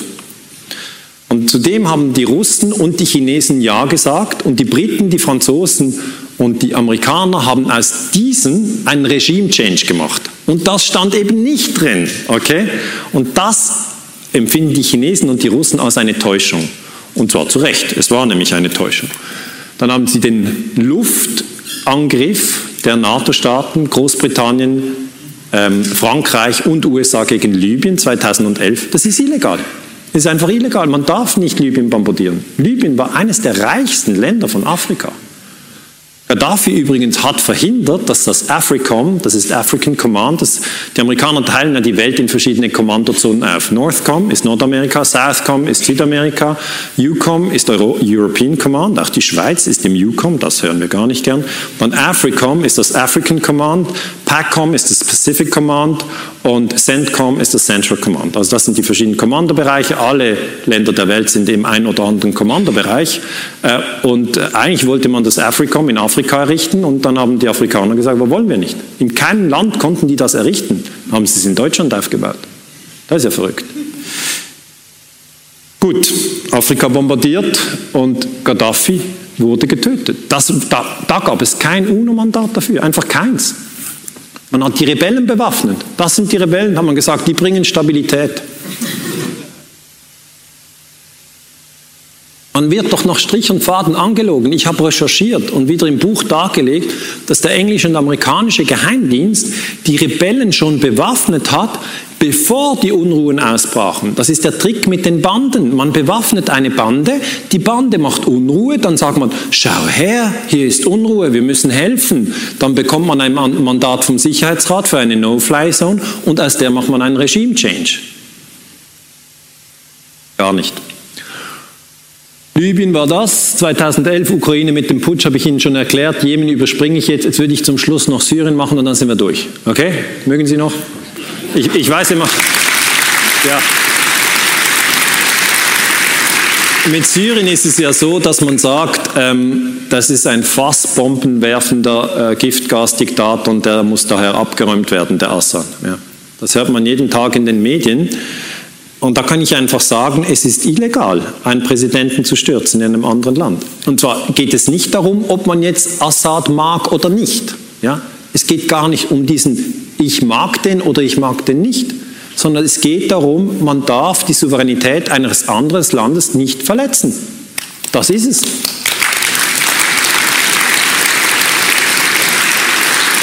Und die französische Luftwaffe ist seit dem 27. September 15 in Syrien aktiv.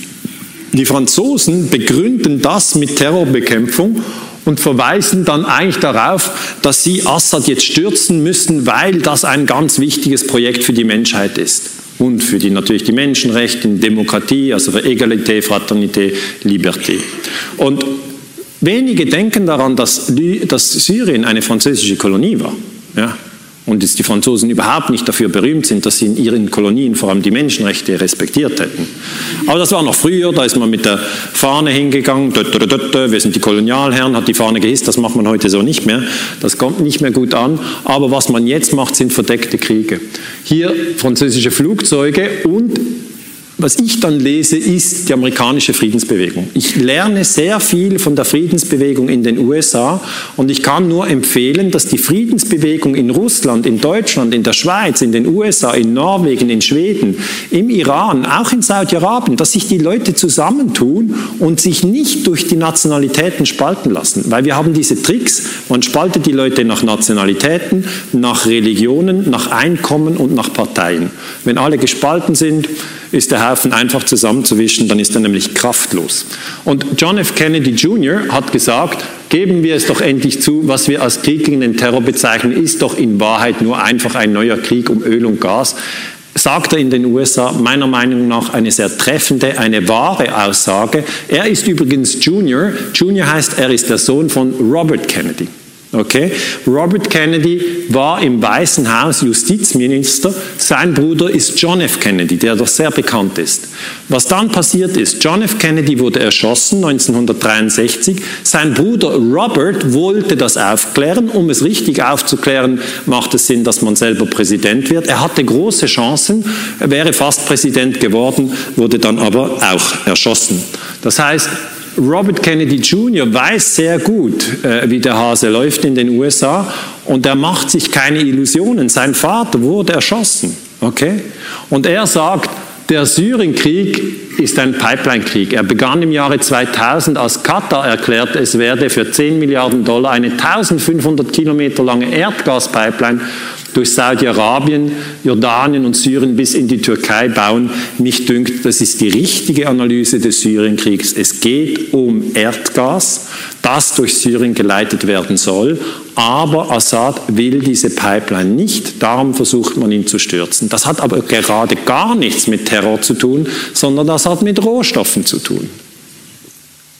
Diese Pipeline habe ich dann von meinen Mitarbeitern aufzeichnen lassen. Ja, das ist im Institut haben wir ähm, natürlich Leute, die das machen können. Und das ist das große Gasfeld. Ähm, das ist im Persischen Golf. Es ist das größte Gasfeld, das es gibt auf der Welt. Und dieses Gasfeld wird ausgebeutet. Und wenn Sie dieses Gasfeld ausbeuten, können Sie entweder mit Tanker wegfahren. Das ist dann Liquefied Natural Gas. Da verlieren Sie aber äh, ziemlich viel Gas, weil Sie müssen es verflüssigen. Da verlieren Sie auch Geld. Darum wäre es eben praktisch für Katar eine Pipeline zu bauen und diese rote Pipeline wollten die Kataris bauen. Zuerst durch Saudi-Arabien, dann durch Jordanien, dann durch Syrien, dann durch die Türkei. Jetzt, Katar ist muslimisch, muslimisch-sunnitisch. Saudi-Arabien ist muslimisch, muslimisch-sunnitisch. Und die Türkei ist auch sunnitisch. Aber Achtung, in Syrien herrschen die Alawiten und das sind Schiiten. Jetzt, diese Schiiten unter Assad wollten nicht, dass diese Pipeline gebaut wird. Und das war scheinbar äh, der Grund, warum dann Assad gestürzt werden sollte. Hier 2009, das ist zwei Jahre bevor der Krieg überhaupt ausbricht, fliegt der König von Katar, in die Türkei zu Erdogan, dem Chef in der Türkei, und sagen, wir sind sehr daran interessiert, über eine Erdgaspipeline von Katar bis in die Türkei zu verfügen. Das haben wir im August 2009. Das ist also belegt. Damals hat noch niemand gedacht, dass ein Krieg ausbricht in Syrien. In Aleppo konnten sie 2009 noch ganz gemütlich einen Kaffee trinken. Und dann 2009 sagen die Türken, die EU ist stark von russischem Erdgas abhängig. Eine Erdgaspipeline zwischen Katar und der Türkei würde einen Beitrag dazu leisten, dieses Problem ein für alle Mal zu lösen. Das, was wir also haben, ist ein Kampf um den europäischen Erdgasmarkt, der im Moment von den Russen dominiert wird. Ja, Gazprom beliefert Deutschland, beliefert die Schweiz. Gazprom ist die Erdgasfirma von Putin und er verdient viel Geld, indem er uns Erdgas verkauft. So ist das. Das ist das Erdgasfeld. Viele Leute können nicht verstehen, dass dieses Erdgasfeld im Hintergrund den Syrienkrieg antreibt, weil es ja nicht brennt, weil es nicht explodiert, sieht man den Zusammenhang nicht. Aber es ist das größte Erdgasfeld der Welt, es ist offshore und der Teil in Katar heißt Northfield und der Teil im Iran heißt South Pars. Und das ist aber eine zusammenhängende geologische Struktur. Und wenn jetzt der Iran dieses Erdgasfeld zuerst ausbeutet, machen die den großen Rubel. Und wenn es Katar zuerst ausbeutet, machen die den großen Rubel. Es geht ums Geld. Wer ist überrascht? Es geht mal wieder um Milliarden. Und wir Schweizer haben ja kein Erdgas, aber wir kennen uns ein bisschen aus. Bei den Bergen, da bauen wir immer wieder Tunnels und da ist das Gleiche, man kann auch von zwei Seiten bohren. Und, und darum verstehe ich das so gut. Ja. Diese Sache, diese Sache, diese Sache ist jetzt das Wettrennen, äh, wer, wer bohrt das schneller an, wer hat das schneller ausgebeutet, wer hat zuerst eine Pipeline. Und dann hat Assad eben gesagt, ich mache die Pipeline mit den Iranern. Ich mache die Pipeline mit den Iranern. Das hat er gesagt. Das hat natürlich Katar sehr verärgert. Und wenn Sie es jetzt anschauen, der Plan ist, diese grüne Pipeline zu bauen. Es wurde noch keine von diesen, weder die rote noch die grüne wurde gebaut. Aber die grüne ist die schiitische Pipeline. Okay? Der Iran ist schiitisch. Ähm, der Irak ist jetzt auch unter schiitischer Kontrolle und der Assad gehört mit den Alawiten auch zu den Schiiten. Das heißt, die, die haben gemeinsame Interessen. Und wenn Sie es von dieser Perspektive mal anschauen, wird der Syrienkrieg plötzlich völlig klar. Die Länder, die Assad stürzen wollen, indem sie Dschihadisten trainieren, das ist Katar, das ist Saudi-Arabien, das ist die Türkei, im Hintergrund die USA, England, Frankreich und jetzt auch Deutschland. Auf der anderen Seite, diejenigen, die nicht wollen, dass er gestürzt wird, das sind die Russen, das sind die Iraner und das ist die Hisbollah. Die Hisbollah ist die Schiitenmiliz hier. Ja, passt zur Pipeline. Das hören Sie ganz selten in den Massenmedien, dass es eigentlich ein illegaler Regierungssturz ist. Hier eine Ausnahme auf CNN hören Sie äh, Tulsi Gabbard, das ist eine Abgeordnete im amerikanischen Parlament. Sie sagt, die USA und die CIA versuchen die Regierung von Präsident Assad zu stürzen. Die USA und die CIA sollten diesen illegalen und kontraproduktiven Krieg beenden. Klare Durchsage, so ist es. Man fragt sich, warum hört man das so selten? Gut, sie kommt aus Hawaii, sie surft, die ist gut drauf. Das heißt, Sie müssen wirklich, wenn Sie, wenn Sie sportlich sind, wenn Sie frei sind, dann können Sie auch mal Dinge sagen, die jetzt nicht gerade voll im Mainstream sind, weil Sie stecken das weg. Ja. Es ist darum gut, wenn Sie Sport treiben. Ähm, wir haben jetzt in der Schweiz äh, eine Sendung, die heißt Rundschau und die sind jetzt am 19. Oktober, also das ist noch kein Monat her, sind die nach Damaskus geflogen und haben Präsident Assad interviewt. Und die Schweizer, das Schweizer Fernsehen hat gefragt, Entschuldigung, äh, die haben gefragt, SRF heißt Schweizer Radio und Fernsehen, sehen Sie es als Lüge, dass die Welt Sie als Kriegsverbrecher sieht? Weil so wird er immer dargestellt, auch in der Schweiz. Als Präsident verteidige ich mein Land gegen Terroristen, die als Stellvertreter für andere Länder in Syrien einmarschiert sind. Das ist wahr. Es ist so. Man hat Banden bewaffnet, ähnlich wie bei der Schweinebucht-Invasion in Kuba. Zweitens, als Kriegsverbrecher sollten angeklagt werden. Erstens, George Bush, ist im Irak einmarschiert ohne Mandat des UNO-Sicherheitsrats. Es ist wahr. Das hört man selten. Zweitens, Cameron, der britische Premier, Sarkozy, der französische Präsident, die ohne Mandat des Sicherheitsrats in Libyen einmarschiert sind und das Land zerstört haben. Das heißt, es wird natürlich auf höchster Ebene heute tatsächlich diskutiert, wann wird die UNO-Charta verletzt, von wem wird sie verletzt und warum hat das keine Sanktionen. Das heißt, diese Diskussion, die wir hier heute gemeinsam führen, hier in der Universität in Dresden, das ist eine top aktuelle Diskussion, da müssen Sie sich schon klar sein. Ähm, Drittens die westlichen Verantwortlichen, da gehört also auch Deutschland dazu, da gehört Großbritannien dazu, da gehören die USA dazu, äh, welche in den letzten fünf Jahren die Terroristen in Syrien unterstützt haben und ein Embargo, darüber wird wenig gesprochen, verhängt haben, das tausende Zivilisten in Syrien tötet. Der Westen will mich stürzen. Der Mann hat keine Illusionen, er sieht es. Aber ob er gestürzt werden kann oder nicht, ist unklar. Ja, weil die Russen ja nicht wollen, dass er gestürzt wird. Das heißt, die Amerikaner versuchen ihn zu stürzen, die Russen versuchen ihn an der Macht zu halten. Es ist übersichtlich. Aber Obama, der diesen Krieg verdeckt führt, wird in den USA nicht einmal in Verbindung gebracht mit diesem verdeckten Krieg. Das ist eben der Vorteil, wenn Sie einen verdeckten Krieg führen. Sie nehmen Banden, Sie bewaffnen die, man hat nie überhaupt den Durchblick, dass Sie dahinter stecken. Das heißt, in allen Nach, es sind nicht Nachrufe, in allen, äh, in allen Berichten zu der, zu der Präsidentschaft von Obama, sind jetzt acht Jahre vorbei, bald, er geht, dann gibt es so in allen Zeitungen Rückblick und so, steht dann, Guantanamo hat er nicht geschlossen etc., aber es steht ganz selten, Obama hat 2011 einen verdeckten Krieg gegen Syrien gestartet, obwohl das die historische Tatsache ist. Der Angriff von Bush auf Irak 2003 war viel offensichtlicher. In den USA läuft das alles unter Terror. Terror, Terror hier, Terror dort, Terror überall. Die Leute sind genau wie in Deutschland völlig verwirrt. Ähm, man sagt immer, wir bekämpfen die Terroristen und dann kommt am amerikanischen Fernsehen ein böser Terrorist und ein guter Amerikaner und dazu steht American beheaded by ISIS. Das ist im August 14 hat CNN dieses Bild gebracht. Danach kommt Obama am Fernsehen und sagt, auf barbarische Weise haben sie zwei amerikanische Journalisten enthauptet. Also man sagt, wir intervenieren, weil die anderen Barbaren sind. Der IS stellt eine Gefahr für die Menschen im Irak und in Syrien dar. Wenn man ihnen nicht entgegentritt, werden diese Terroristen die gesamte Region, auch die USA, bedrohen. Also das erste Argument ist, wir bekämpfen den Terror.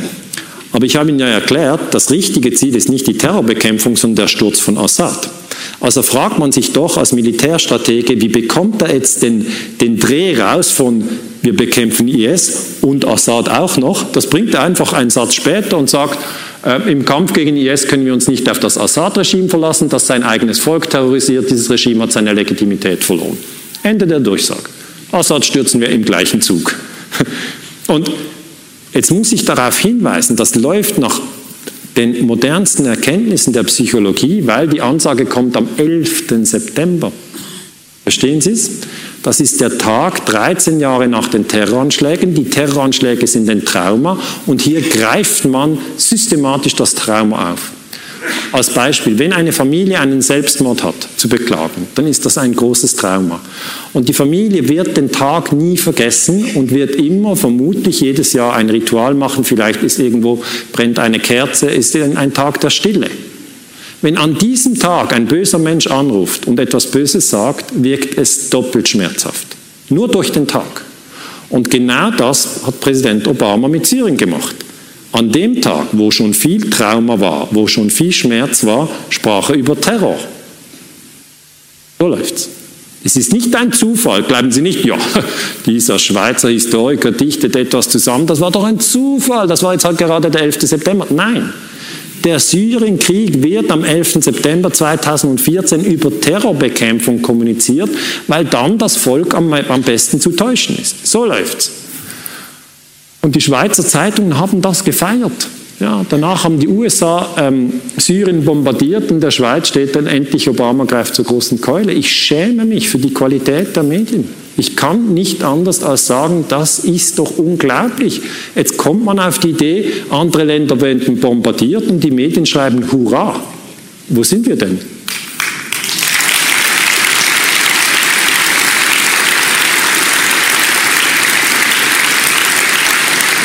Der Iran will nicht, dass Assad gestürzt wird und darum überrascht es sich natürlich nicht, dass der Präsident vom Iran dann sagt, dieser Angriff ist illegal, weil er nicht von der syrischen Regierung genehmigt wurde. Das ist wieder ganz klar. Diejenigen, die nicht wollen, dass er gestürzt wird, weisen darauf hin, das geht doch nicht. Also das ist natürlich zu erwarten. Ähm, die Franzosen aber vernetzen das wieder mit Terror.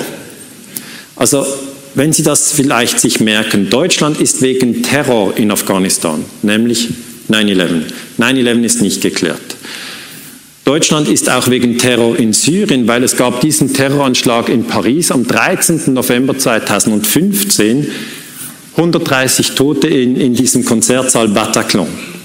Es war ein schlimmer Terroranschlag. Und das wurde genutzt von Angela Merkel, um Deutschland in den Syrienkrieg zu führen. Zuerst die Franzosen, das ist eine terroristische Handlung, äh, Kriegshandlung, vom IS ausgeführt. Frankreich wird über die Barbarei triumphieren. Ah bon? Ah bon? So geht das. Wir haben einen Terroranschlag und dann sagt man, das ist IS und jetzt bombardieren wir Syrien. Wenn wir diese Logik durchgehen lassen, dann gibt es irgendwann einen Terroranschlag im Libanon und die Syrer sagen, das war eine Geheimarmee aus Frankreich. Wir bombardieren Frankreich. Aber wollen wir das? Wollen wir das totale Chaos? Wie kann Frankreich so ohne irgendeine Protestaktion der Bürger einfach Syrien bombardieren? Geht doch gar nicht. Und dann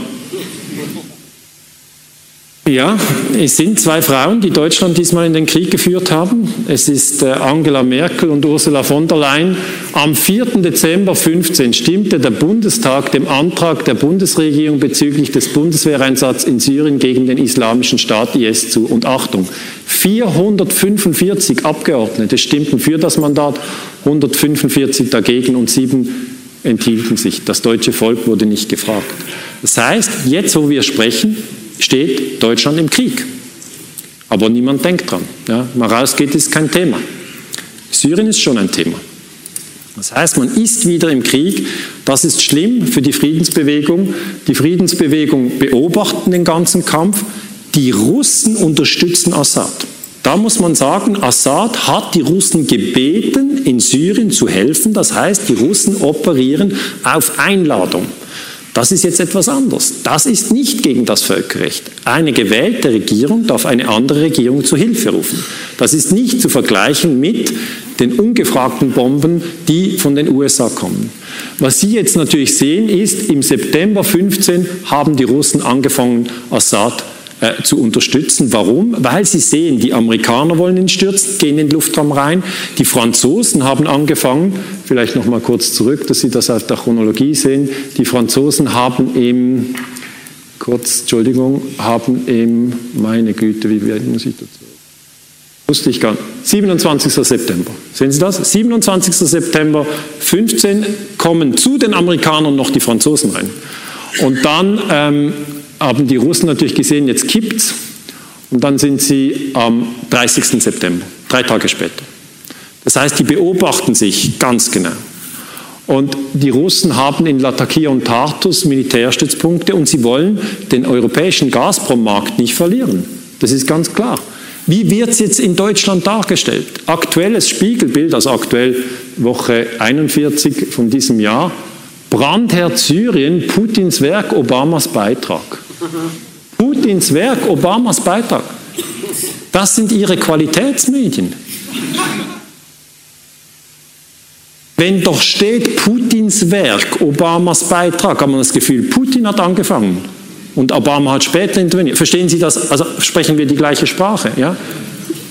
Aber die Fakten sind so.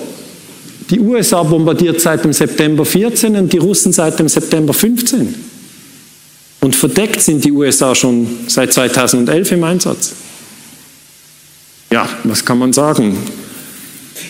Kanzlerin und das Parlament haben so beschlossen. Jetzt ist man im Krieg. Die Friedensbewegung hat Leute, die deutlich Klartext sprechen, zum Beispiel Willy Wimmer, den ich sehr schätze. Er sagt, ein Recht der französischen Regierung auf ihr heutiges Vorgehen in Syrien besteht keinesfalls. Die einzige Legitimation hat Frankreich von Anfang an ausgeschlagen ein Mandat des UNO-Sicherheitsrates. Das hat Frankreich nicht. Sie haben kein Mandat. Ohne Mandat durch den Sicherheitsrat der Vereinten Nationen schließt Deutschland mit seiner Beteiligung am syrischen Bürgerkrieg an der Seite Frankreichs an die Politik von 39 an. Das sind ziemlich deutliche Worte.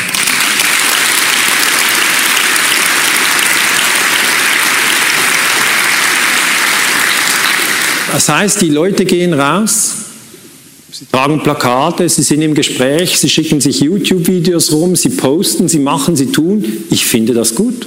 Tun Sie es. Tun Sie es. Seien Sie aktiv und lassen Sie sich nicht spalten. Sie werden immer gespalten. Die sagen, du wählst diese Partei, darfst doch dem keine E-Mail schreiben, der wählt ja eine andere Partei. Aber du bist eine Frau, du schreibst einen Mann, grässlich. Du hast ja nicht die gleiche Religion, der ist Atheist, das ist ein Katholik, wie kannst du mit dem überhaupt kommunizieren? Ja, ein Schweizer, ist ein Ausländer, wie kannst du ihm nur zuhören? Also ich meine, diese, diese ganze Spalterei legt sie doch weg. Es reicht, wenn man sich einigt, das Leben ist heilig. Es reicht.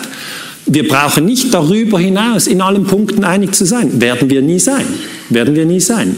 Und es macht gar keinen Sinn, wenn man die Leute diffamiert und in Parteien dann spaltet. Man soll über die Parteien parteiübergreifend zusammensprechen und man soll parteiübergreifend für den Frieden einstehen.